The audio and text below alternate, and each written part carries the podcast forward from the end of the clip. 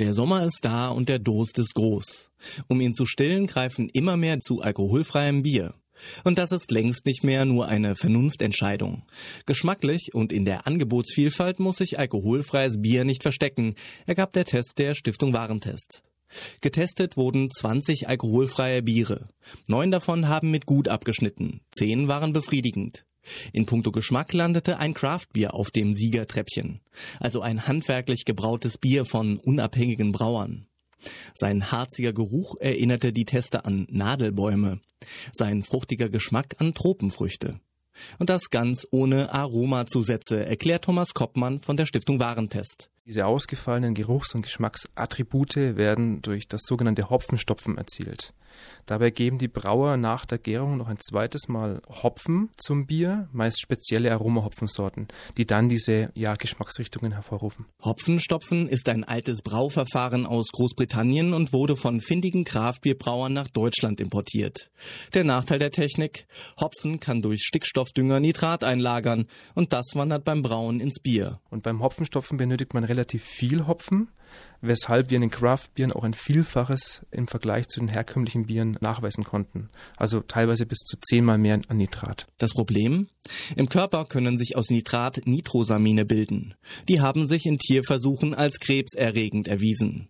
Kraftbierfreunde müssen trotzdem nicht um ihr Leben fürchten, beruhigt Thomas Koppmann. Es geht keine Gesundheitsgefahr von den Bieren durch das Nitrat aus, weil selbst wenn man aus anderen Quellen wie Gemüse, Wasser oder gepökeltem regelmäßig Nitrat aufnimmt, könnte man trotzdem ein Leben lang noch zwei bis drei Flaschen vom höchst belasteten Bier trinken, ohne dass man kritische Menge erreicht. Ein erhöhter Nitratgehalt war dabei nicht das einzige Problem. Fast alle getesteten Biere enthielten Spuren von Glyphosat, zwei sogar in deutlichen Mengen. Frei von dem umstrittenen Pflanzenschutzmittel waren nur zwei Biobiere. Thomas Koppmann. Ob von Glyphosat eine krebserregende Wirkung ausgeht, ist noch nicht abschließend geklärt. Es ist so, dass verschiedene Institutionen das Risiko unterschiedlich bewerten. Solange es diesbezüglich aber noch offene Fragen gibt, sollten die Brauereien die Gehalte senken. Zumal der Mensch auch aus anderen Quellen wie zum Beispiel über Getreideprodukte oder Hülsenfrüchte auch Glyphosat aufnehmen kann. Ihr Kernversprechen halten alle getesteten Biere. Wie vom Gesetzgeber gefordert, enthalten sie maximal 0,5 Prozent Restalkohol. Weniger als mancher Traubensaft. Tatsächlich ist es so, dass andere Lebensmittel wie Säfte, Brot oder auch Bananen zum Teil mehr Alkohol enthalten, als alkoholfreies Bier enthalten darf.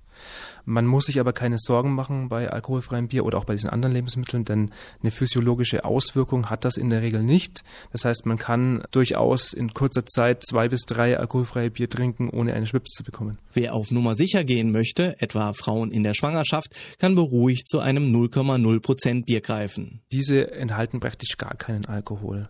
Und das haben wir auch überprüft und auch da konnten wir nachweisen, dass im Prinzip kein Alkohol enthalten war. Auch den Durst löschen viele alkoholfreie Biere verlässlich.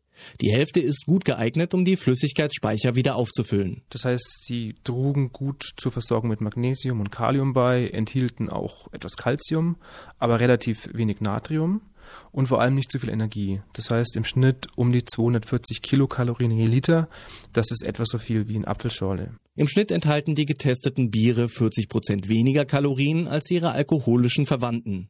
Der Tipp für Kalorienbewusste? Wenn man darauf achten möchte, nicht zu viel Energie zu sich zu nehmen, dann kann man die Biere vergleichen. Das lohnt sich, denn es gibt durchaus Biere, die enthalten zum Beispiel nur um die 130 Kilokalorien pro Liter. Von den Herstellern wird alkoholfreies Bier oft als Sportgetränk beworben. Zu Unrecht. Denn für Marathon, Triathlon oder anderen intensiven Ausdauersport eignen sich die Biere kaum. Das hängt damit zusammen, dass sie zwar isotonisch sind, also etwa die gleiche Menge gelöster Teilchen enthalten wie Blut, die Zusammensetzung aus Zucker und Mineralstoffen aber nicht ideal ist, da viel Kalium, aber wenig Natrium enthalten ist. Denn Natrium ist nötig, um ausgeschwitzte Salze aufzufüllen.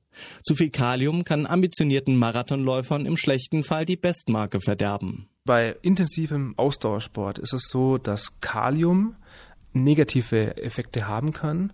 Und genau das Kalium ist eben in großen Mengen enthalten in alkoholfreiem Bier, im Gegensatz zu Natrium, das positiv wäre und von dem man mehr bräuchte, wenn man Ausdauersport macht. Sport und alkoholfreies Bier schließen sich deshalb nicht aus. Bei moderaten Sport, also bei der Fahrradtour im Sommer, spricht überhaupt nichts dagegen, sich danach ein gutes alkoholfreies zu gönnen. Das gilt auch für eine schweißtreibende Angelegenheit wie Public Viewing.